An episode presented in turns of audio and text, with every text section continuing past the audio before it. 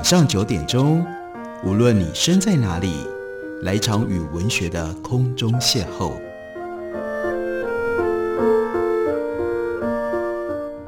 杨照谈书，邀您一同遨游文学世界，认识古今中外的经典之作。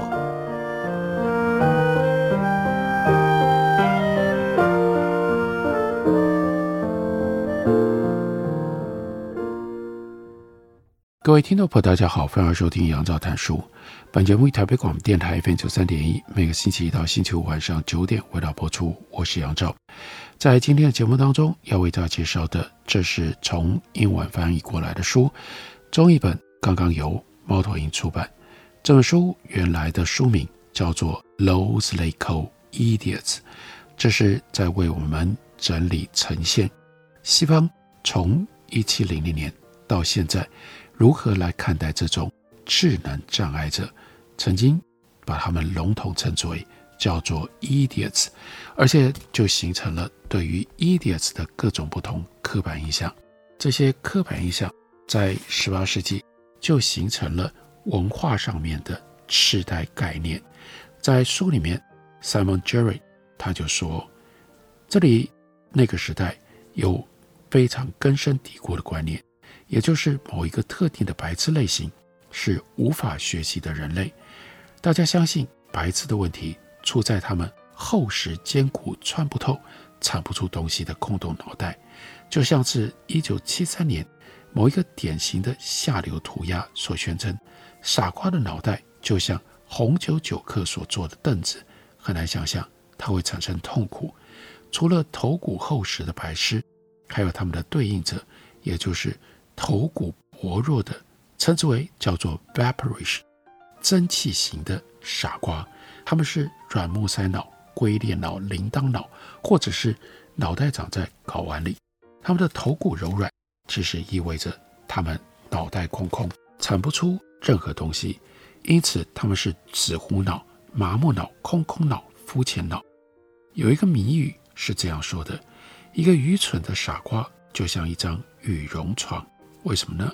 因为它很柔软，但他们的脑袋一般来说是硬邦邦的，意思是没有任何东西，就包括一根棍棒在内，能够穿透这个木脑袋、肥厚脑、硬木脑或者是厚实脑。在这种头脑僵固不灵光、没有能力解读处境，或者是从中学习的情况底下，藏着白痴的幽默。据说白痴坚持去做错的事情。是因为他们无法灵活地提取或者是应用知识，以至于笑料百出。这类笑话在笑话书里随处可见。有一个白痴，他在临终前躺在床上，他的朋友们向他保证会把他抬到墓地里去，他则回答他宁愿自己过去。有一个性情冷血的傻瓜，曾经被一个木匠嘲笑。傻瓜有一天逮到机会报复。他趁木匠睡着的时候，用斧头砍下了木匠的头，还把头藏了起来。当傻瓜被问到为什么大笑的时候，他回答：“哦，这会是你听过最有梦有趣的故事。”我笑着想，当木匠醒来的时候，无头的他看起来多像一个傻瓜，还牺牲了他下午的工作，为了要找出他的头到底被我藏在哪里了。白痴是终极的喜剧局外人，是学习的常败军，不参与生与死这个共同的人类主题。他们无知的程度令人感到惊讶，就像有一本小说里一位爵士的哀叹，他说他无论如何努力尝试，叮叮当当就是学习的意思，却发现到头来自己还是和以往一样，是个不折不扣的傻瓜。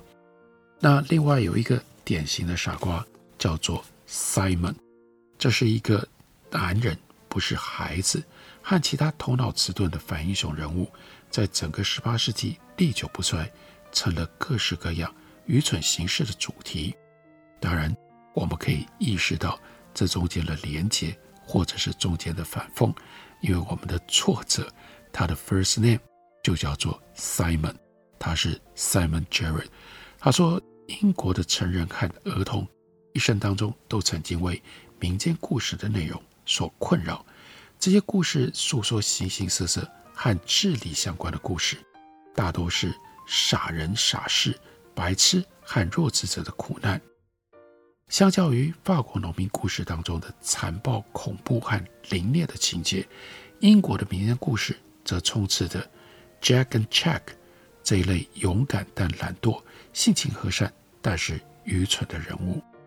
在俚语词典里，就为 Simon 这个街头的俚语赋予了多重定义 For Simon，憨赛门，这是一个天生的愚蠢家伙；另外又叫做 Sucking Simon，是为了一颗臭鸭蛋卖了老婆。那 Sucking Simon 民谣则尖刻影射那些容易上当的傻瓜，因为他们不了解事物的价值，或者说其实是家庭关系。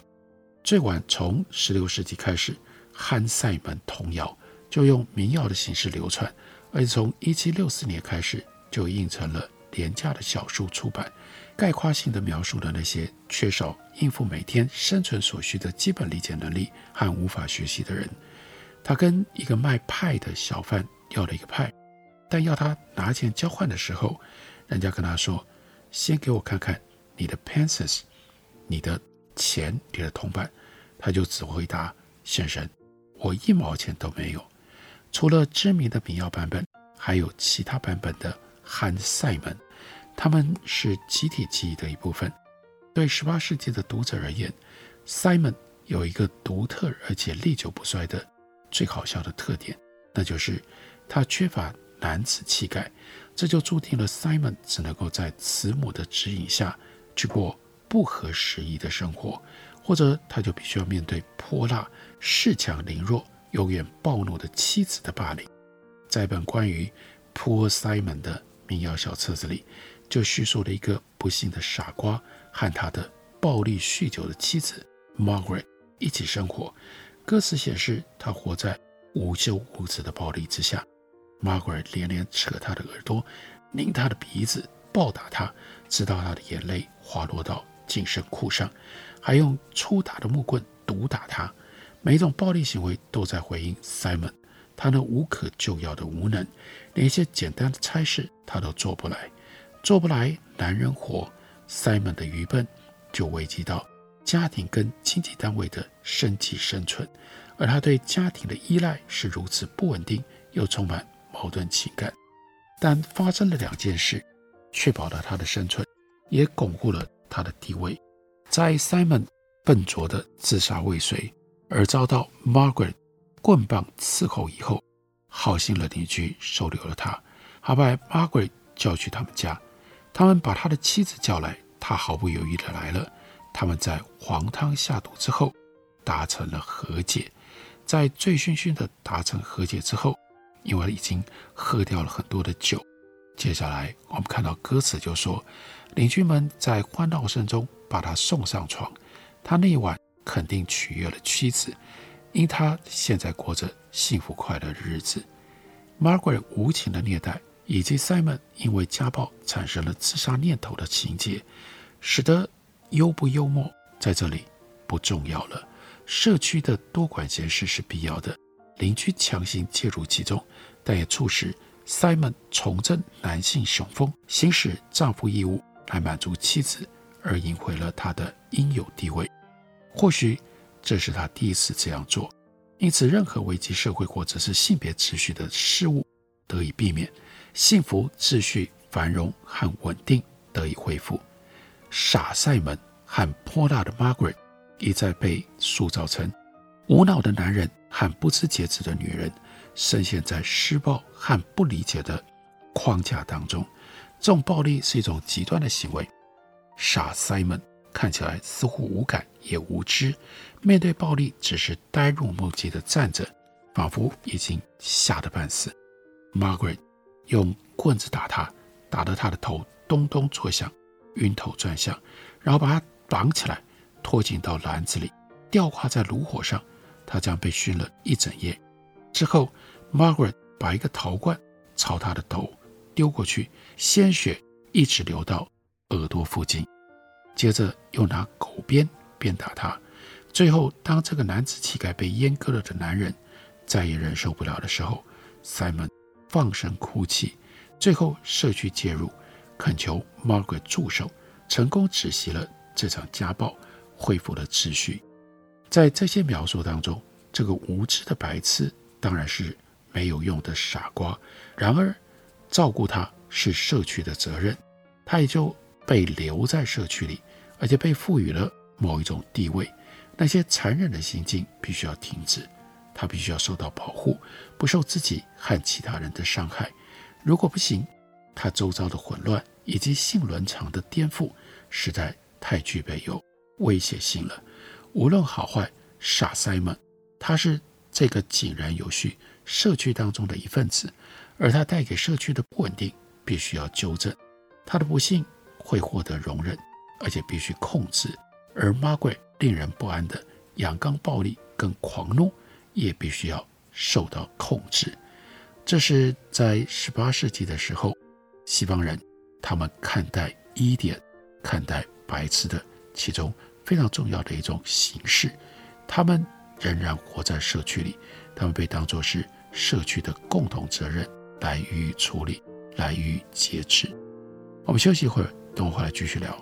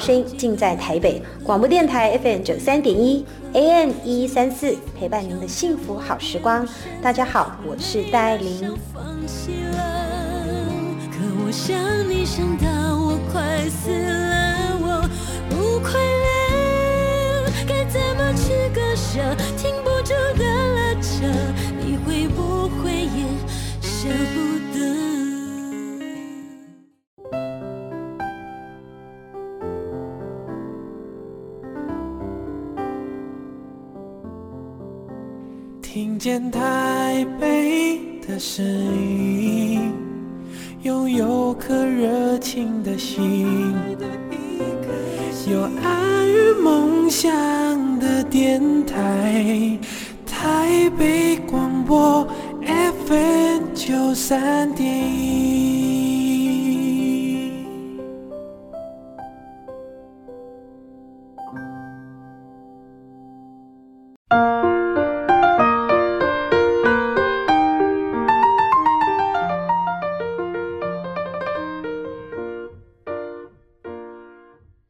感谢你继续收听《杨照谈书》。本节目以台北广播电台 FM 九三点一，每个星期一到星期五晚上九点，为大家播出到九点半。今天为大家介绍的这本书，作者是 Simon Gerrard。他的书原来的书名叫做《Those They Call Idiots》。他为我们整理了从十八世纪以来，西方人到底是如何看待智能障碍者，一度把他们都称之为叫做 idiots。可是十八世纪的时候，对于 idiots 有完全相反的两种不一样的形象。在休息之前，介绍了一种制造婚姻不幸的软弱无能白痴，但另外一类智能低下者，则是天赋异禀、性欲旺盛的白痴。虽然愚钝，但是在肉体上获得补偿。有一本色情小说叫做《Fanny Hill》，这是一七四八年到一七四九年出版的。这个故事的女主角。就叫做 Fanny Hill，他勾引了一个叫做 Will 的仆人。这个 Will 呢，刚从乡下过来，他不只是一个外表俊秀的年轻小伙子，还是一个谦虚有礼、天真无邪、害羞腼腆的傻瓜，性格无可挑剔。当 Fanny 他已经对男人的身体不陌生了，解开 Will 的马裤的时候，他惊讶地发现，那不是一个男孩的玩具，也不是一个。男人的武器，而是一个硕大的花柱。按照所观察到的尺寸，那肯定是年轻巨人的。在这本色情小说里，强调天赋异禀的性能力和白痴之间的关系，就提到了流行的俗谚，叫做“傻瓜的小玩意是淑女的玩物”。按照俚语词典的解释，这小玩意指的就是睾丸。这种相信白痴有巨大尺寸阳具的观点，是基于一种补偿功能的观念，也就是某一种身体或者是心智上的不足，会透过在其他领域上的特殊天赋获得补偿。所以，色情小说里对于憨傻 Will 就有这样的描述：自然造化以及最纯熟的肉体禀赋，来弥补对于超群的智能禀赋的舍弃。总之，既然造化在这些部分已经为他做了这么多，也许会认为自己对他的脑袋没做什么也没关系。所以，天赋异禀的白痴概念当中，就包括了一个重度脑残、死气沉沉的家伙，再加上一个不受约束的巨大阴茎。这是在一七六零年出版另外一本小说，叫做《汤姆傻瓜传》的主题。这个傻瓜家庭的多育，生了很多孩子，就要归功于造物者透过在其他方面超丰裕的供应，弥补了脑袋的缺陷。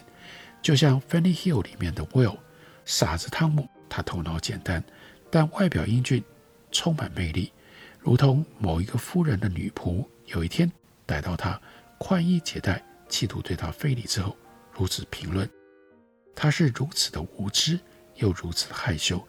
他看起来如此单纯，如此天真。如果他能够让我销魂的话，我就一定会原谅他。在小说里面，Fanny Hill，他后来又遇到了一个年轻人，大家称他为好脾气的 Dick。好脾气在这里的意思是为人随和温顺，但更重要的是得天独厚。他是当地衣衫褴褛的卖花小贩，也是一个不折不扣的低能儿。或者是白痴，结结巴巴地说出了心中半打动物般的想法，催逼着他吐出来的话。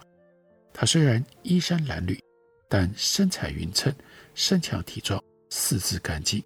芬妮和另外一个朋友就勾引他，发现他拥有丰富的个人宝藏，尺寸如此巨大，我们预期会看到某个超乎寻常的东西，但他仍然大大超出。我们的期望，甚至芬尼说，连我这个向来不交易小玩意的人都大吃一惊。Dick 他的心智缺陷要比 Will 还要更为严重，因此他在生理上的补偿也相对更大。当1726年野孩子 Peter 这个怪异的年轻人被发现在德国一处森林里过着野生生活，而被带到汉诺威的法庭上的时候，这种普遍的想法。也就是帅气、得天独厚，而且带点狂野不知气质的白痴，明显可见。据说，朝臣们原本对这个白痴所散发的年轻、狂野、阳刚气息抱持高度期待，但在得知他对女人无感之后，大失所望。此外，这个野人也展现了白痴所能够拥有不可抗拒的性吸引力。值得注意的是，这种对痴呆的理解当中。嗅不出一丝令人感觉到危险、厌恶或者是反感的感受，而且也不认为和某一类白痴发生性关系是一种禁忌。更为矛盾的是，从最广义上来说，如生理、情感上、口头上和道德上，大家把白痴设想成不能够自制的人，而这些多重失禁源于缺乏克制力和自我约束。俚语就反映了。这种情况，愚蠢和管不住自己的嘴巴被混为一谈，因此一个 blob 就是多嘴的人，就是唠唠叨叨、一直不断在说话的傻瓜，把他知道的事情全都说了出来。愚蠢、胡扯、闲聊的人叫做 spoonies，叫做 rattlepates，或者叫做 blubbers。白痴脸部的表情和理当流露的内在情绪之间毫无关系。他们会毫无来由地露齿而笑，在俚语词典里，Greenogle 意指是没来由露齿而笑的傻瓜，而 Fleering Fools 是指露齿而笑的傻瓜。白痴的行动迟缓不灵活，几乎无法移动自己迟钝僵硬的身体。他们笨拙，他们是 lump 或者是称之为叫 slubbers，这些词都是用来指笨重愚蠢的家伙。另外呢，有 drumblo，这指的是动作迟缓的傻大个。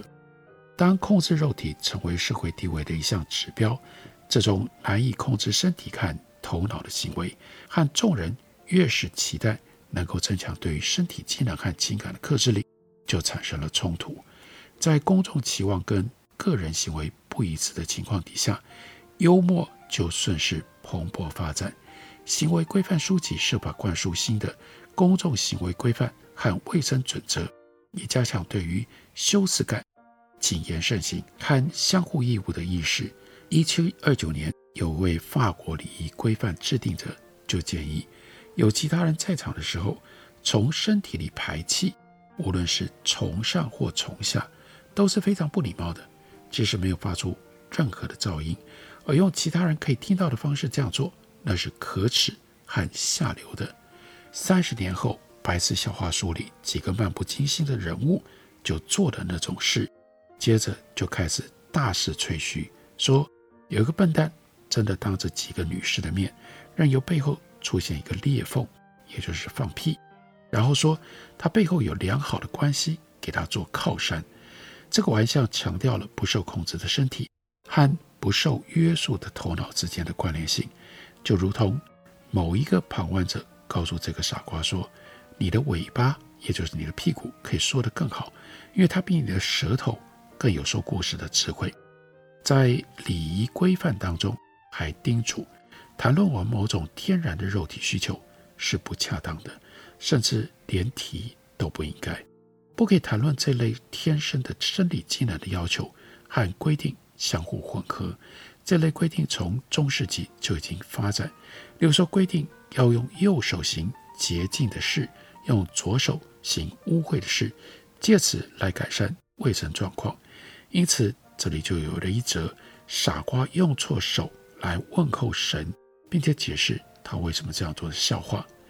说有一个天生傻瓜被命令要把手给神，他照做了，但他却伸出了左手，就遭到了主人的责骂，并告诉他说：“你应该要伸出右手才是。”哦，主人啊，傻瓜说：“我认为你比我更傻，因为把我每天擦屁股的手给如此伟大的神。”实在不恰当，这意味着他从平常就跟别人用相反的手做相反的事。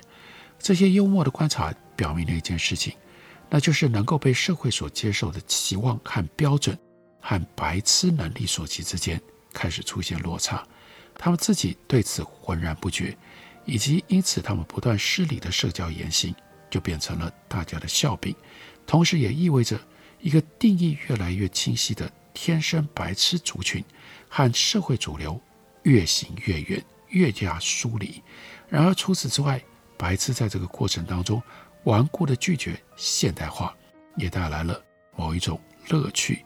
这些重视礼仪的人和其他人的咒骂，对礼貌和礼仪的劝诫，也就只是咒骂和劝诫而已，并未因为一些作者的倡议而使得十八世纪的社会。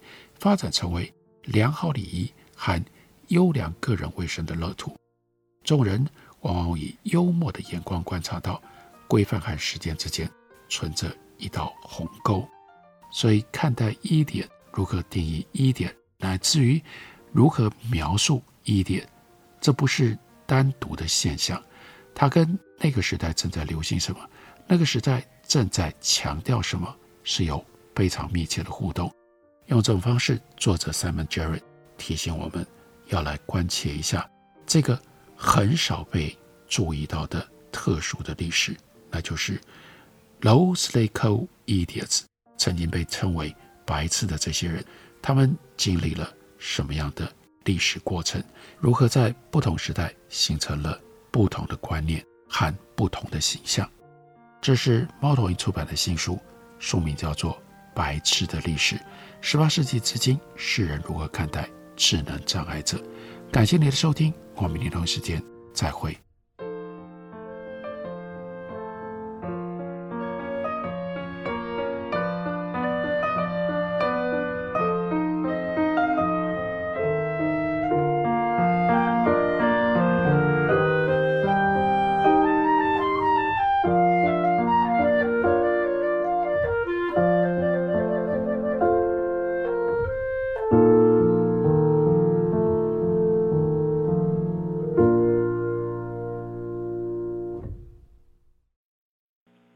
的电话无法接听，请稍后再拨。The number you have dialed is not available. 好想找人说说话哦。我在开会，等下打给你呢。需要的时候，怎么你们都不在身边？一九二五依旧爱我，卫福部二十四小时安心专线一直都在。生活没有过不了的难关，珍惜生命，拥抱希望。